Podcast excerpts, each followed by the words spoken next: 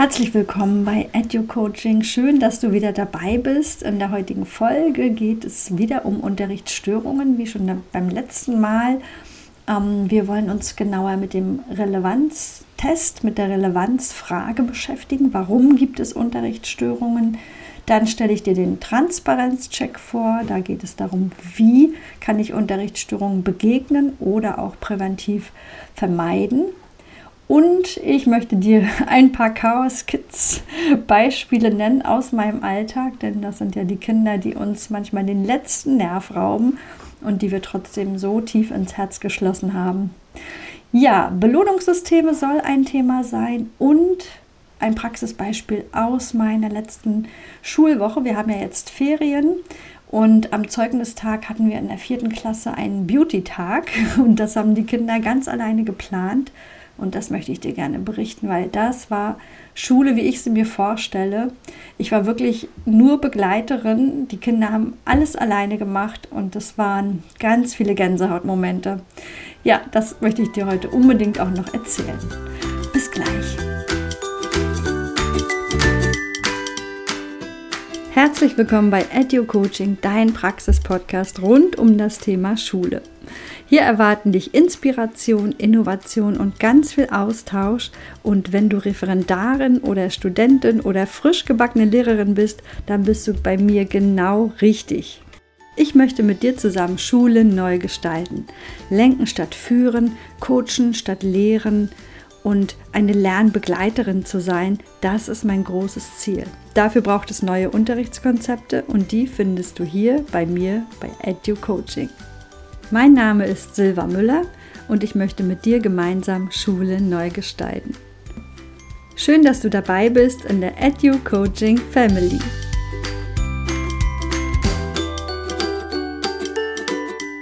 Ja, nochmal ganz herzlich willkommen zu meiner neuesten Episode und ich freue mich sehr, dass du dabei bist. Ich freue mich immer total, wenn ich äh, meine Übersicht in meine Analysen gucke und es werden wirklich jeden Monat mehr Zuhörerinnen und das freut mich natürlich mega, mega.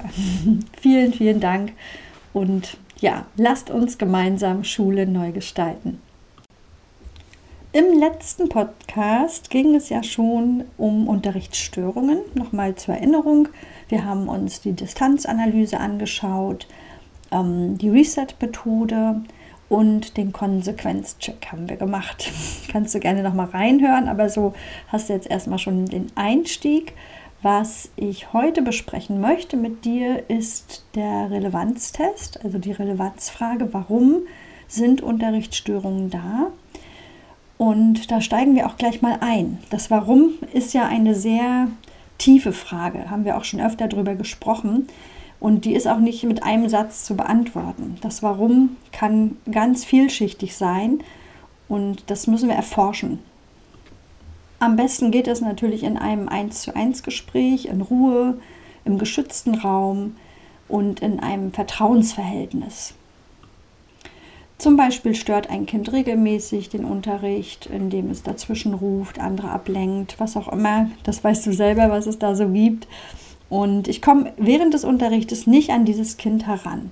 Also hole ich es mir zur Seite, frage, was dann los ist, ob ihm das überhaupt bewusst ist, dass er dadurch den Unterricht eben stört und andere auch ablenkt und selber auch nicht äh, lernen kann. Und dann kommen wir meist tiefer. Dann kommen wir auf Familienthemen oder dass ein Kind aus der Klasse ihn in der Pause immer ärgert. Oder gesundheitliche Themen hatte ich auch schon, ne? dass er Bauchschmerzen hatte oder dass ihm irgendwas wehtat. Ich sage jetzt immer er, das kann natürlich auch ein Mädchen sein. Ne? Am besten ich sage es, dann ist es das Kind. Ähm, also es kann wirklich die unterschiedlichsten Ursachen geben. Ähm, in diesem 1 zu 1 Gespräch wirst du immer ein Thema bekommen, womit du arbeiten kannst. Und dieses Thema, das greife ich mir dann auf. Das ist egal, aus welcher Richtung das ist, aus, ob aus dem familiären Bereich, aus dem schulischen, aus dem gesundheitlichen. Aber mit diesem Thema arbeite ich dann.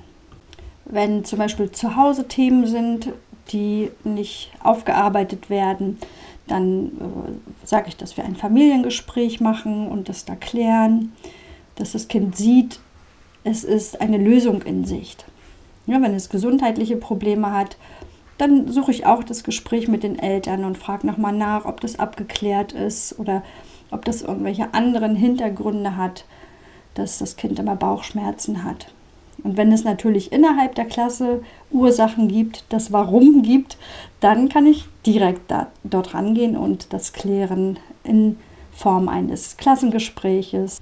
Wobei ich da auch ganz doll darauf achte, dass das Kind nicht in eine Opferrolle kommt oder stigmatisiert wird. Das finde ich auch sehr gefährlich. Und ich halte dann die Themen, die ich mit dem Kind besprochen habe, im, in der Klassengemeinschaft sehr allgemein. Zum Beispiel äh, der Umgang in den Pausen, beim Schuhwechsel oder beim Treppen hoch und runter gehen ne? oder beim Fußballspielen. Das ist bei uns ganz großes Thema, dass da doch einige Kinder sehr ruppig sind und ähm, wieder allgemein mit umgegangen wird und welche Lösungen wir dort haben.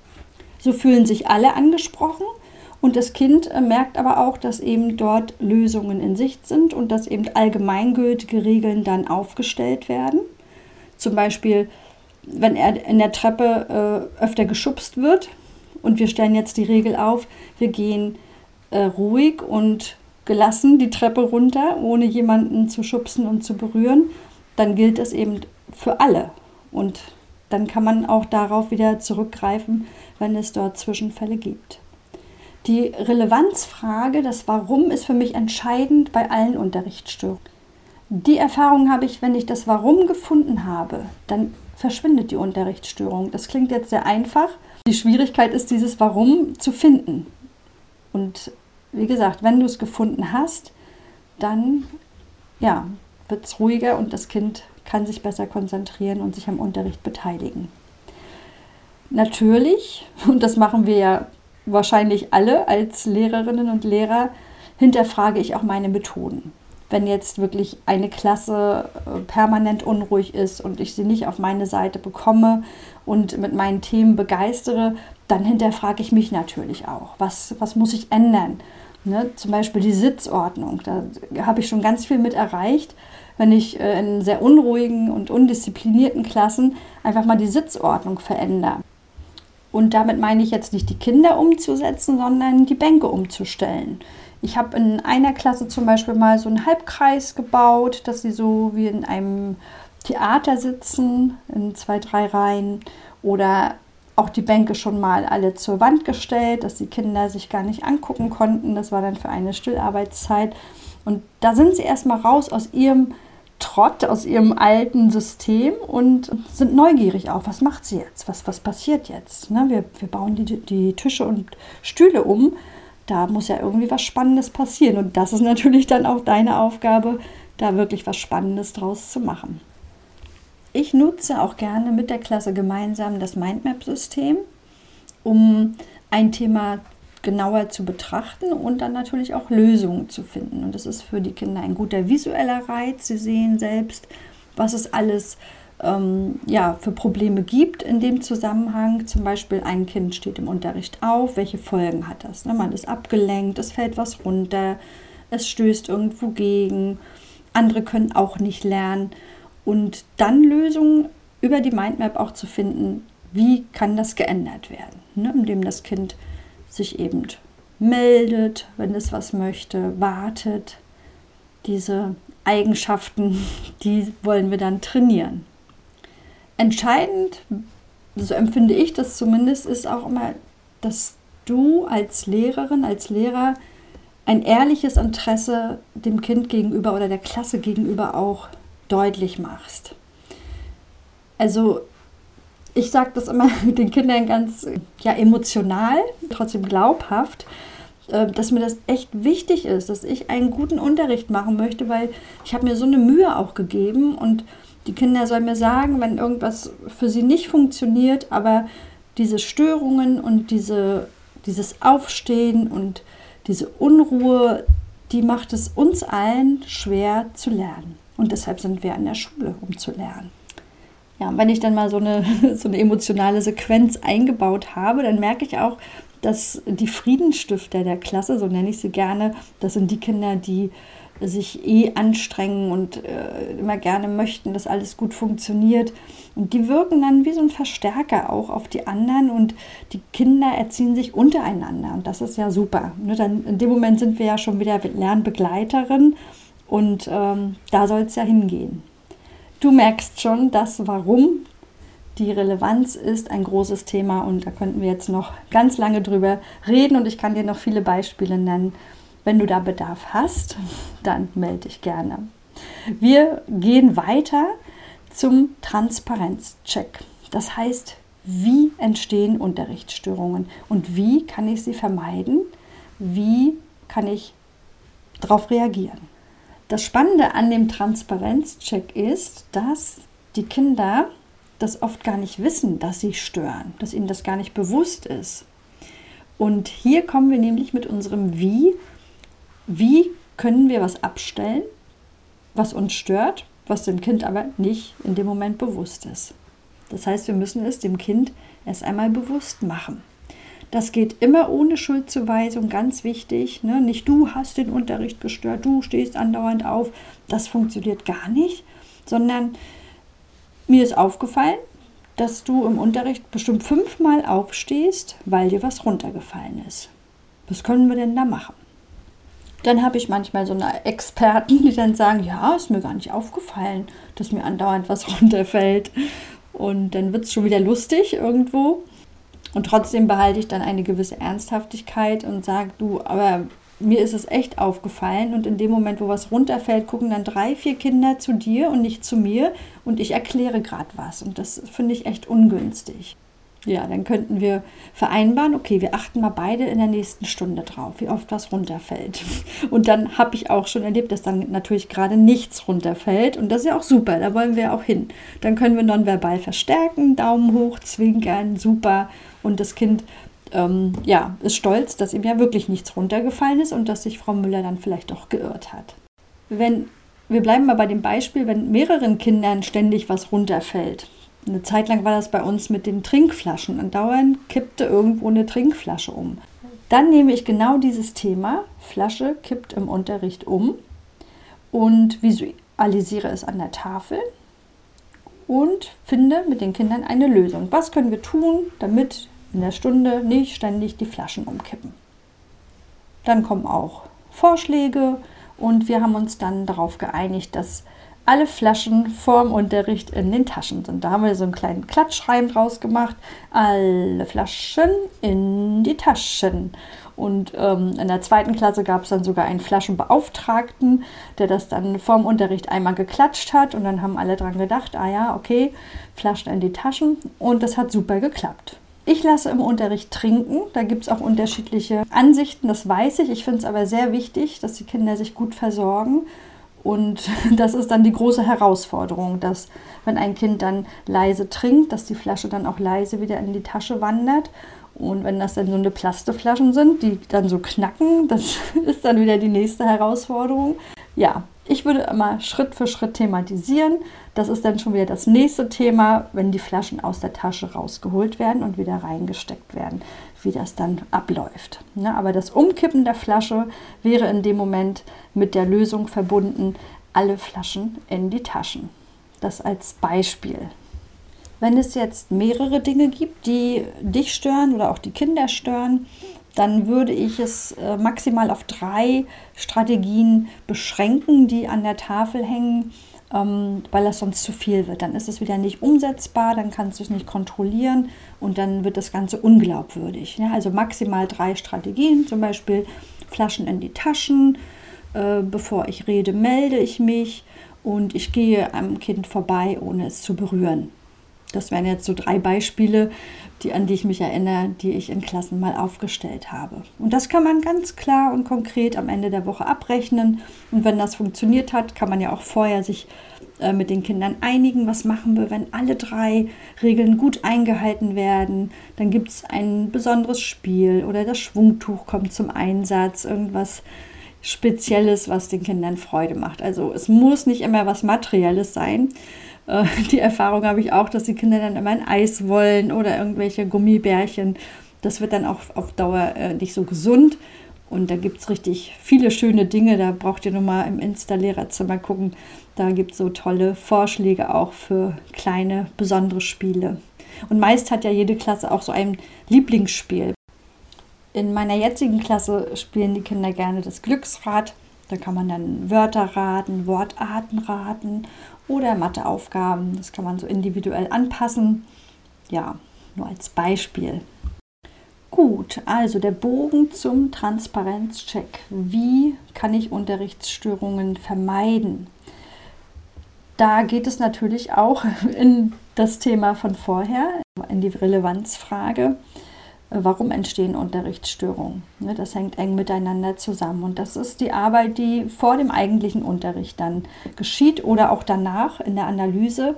Ich empfehle dir hier immer auch in den Austausch zu gehen mit einer Kollegin, einem Kollegen deines Vertrauens.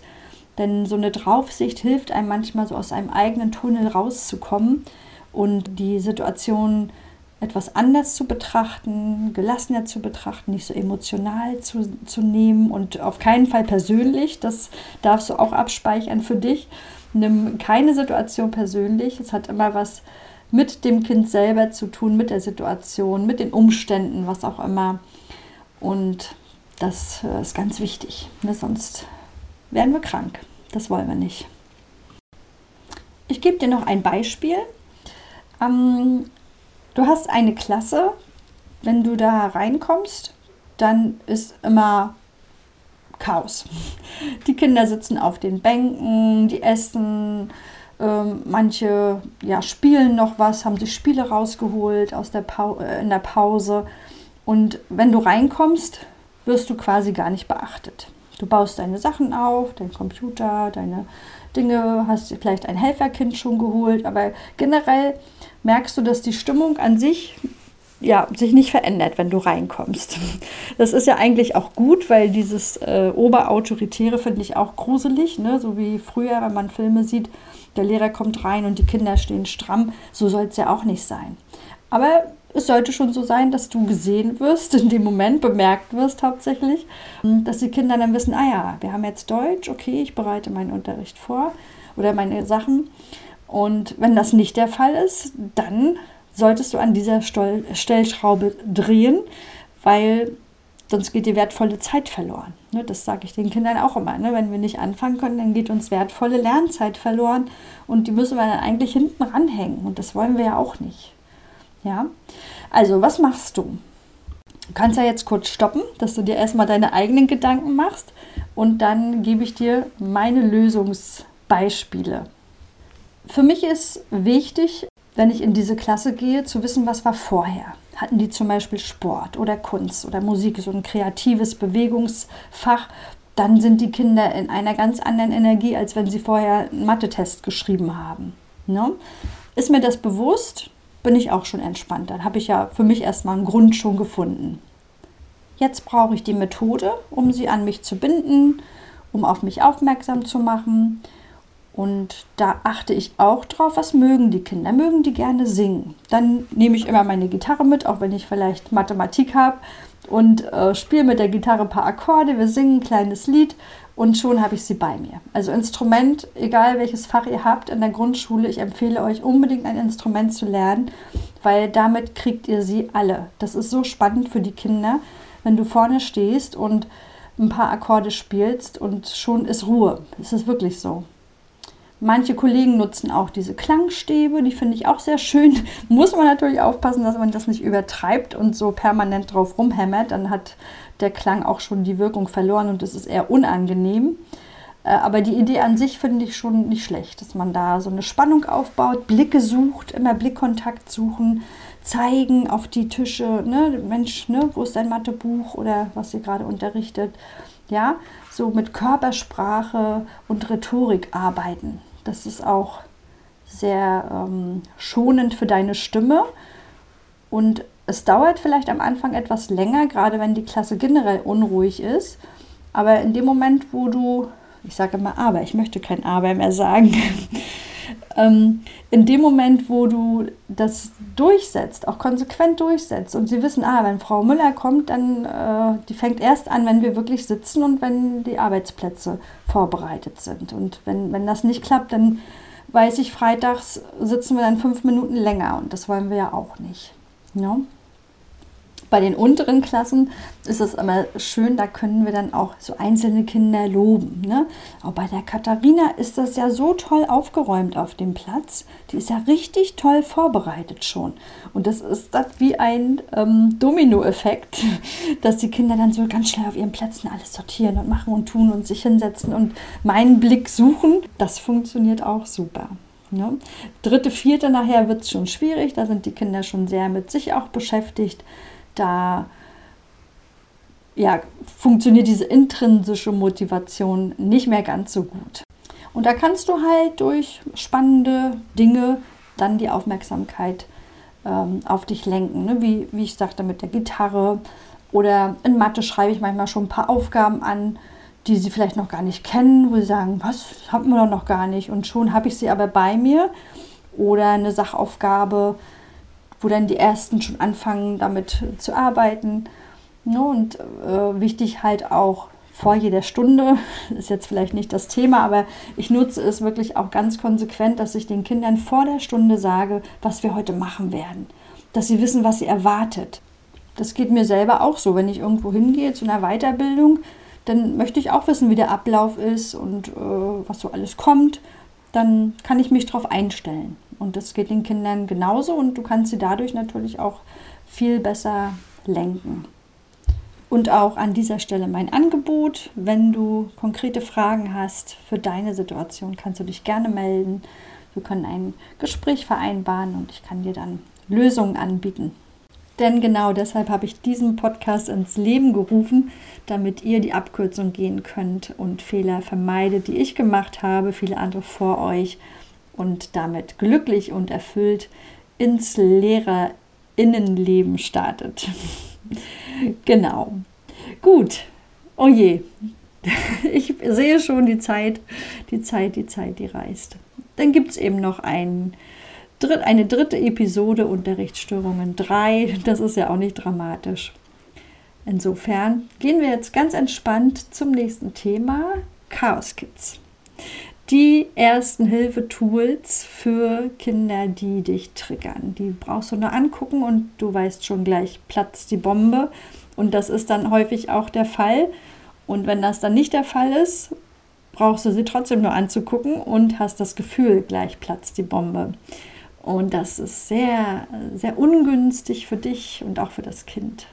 Da wollen wir mal genauer schauen. Aus meiner Erfahrung weiß ich, dass die Kinder, die uns ganz viel Zeit und Nerven rauben, die sind, die einen wirklich nach zehn Jahren noch grüßen, über die Straße rufen und die dir die Tasche tragen, die besonders aufmerksam sind. Und das solltest du dir vor Augen führen und äh, immer mal dran denken. Ja? Die Kinder haben ihren ganz eigenen Rucksack. Die haben Themen dabei, die kennen wir gar nicht. Und es gibt immer einen Grund, warum Kinder etwas tun. Wo wir wieder beim Warum sind. Und auch meine Situation spielt mit rein. Ne? Wie bin ich heute drauf? Bin ich, habe ich gut geschlafen? Bin ich entspannt oder habe ich schlecht geschlafen? Ne? Dann bin ich natürlich auch viel leichter gereizt und äh, kleinere Kleinigkeiten nerven mich dann schon. Ja, und was ich auch ganz gefährlich finde, deshalb halte ich mich selten im Lehrerzimmer auf, wenn dann so über Kinder, ich sag mal, getratscht wird. Ne? Das, äh, ja, der hat ja schon wieder alle Schuhe durch die Gegend geschmissen und ja, das war ja klar, das war ja zu erwarten. Es hilft keinem, es ist überhaupt nicht lösungsorientiert und das Kind kriegt in dem Moment von allen Lehrern, die dann da sind, diesen Stempel. Ne? Und alle, die, die das Kind dann irgendwann mal sehen, achten natürlich besonders drauf. Und wenn dann, wenn das Kind dann mal wieder irgendwas angestellt hat, dann, dann ist es ja die Bestätigung. Und wir helfen dem Kind damit nicht. Das ist mein Ansatz. Ich möchte auch diesen Kindern, die, die ich liebevoll Chaos Kids nenne, möchte ich helfen. Und das merken sie auch. Ich bin natürlich trotzdem konsequent in dem, was ich möchte, aber ich versuche immer so liebevoll zu sein und ehrlich und ehrlich interessiert vor allem. Und ich habe da wirklich jetzt auch so zwei, drei Kinder im Kopf, die ja, die Rabauken vom Herrn sind. Und die haben mir auch so manche Stunde gesprengt in ihrer Art und Weise. Und trotzdem nehme ich sie in der Pause mal in den Arm. Oder sag, Mensch, du hast ja eine tolle Frisur heute. Warst du beim Friseur? Und dann kommt eine Geschichte.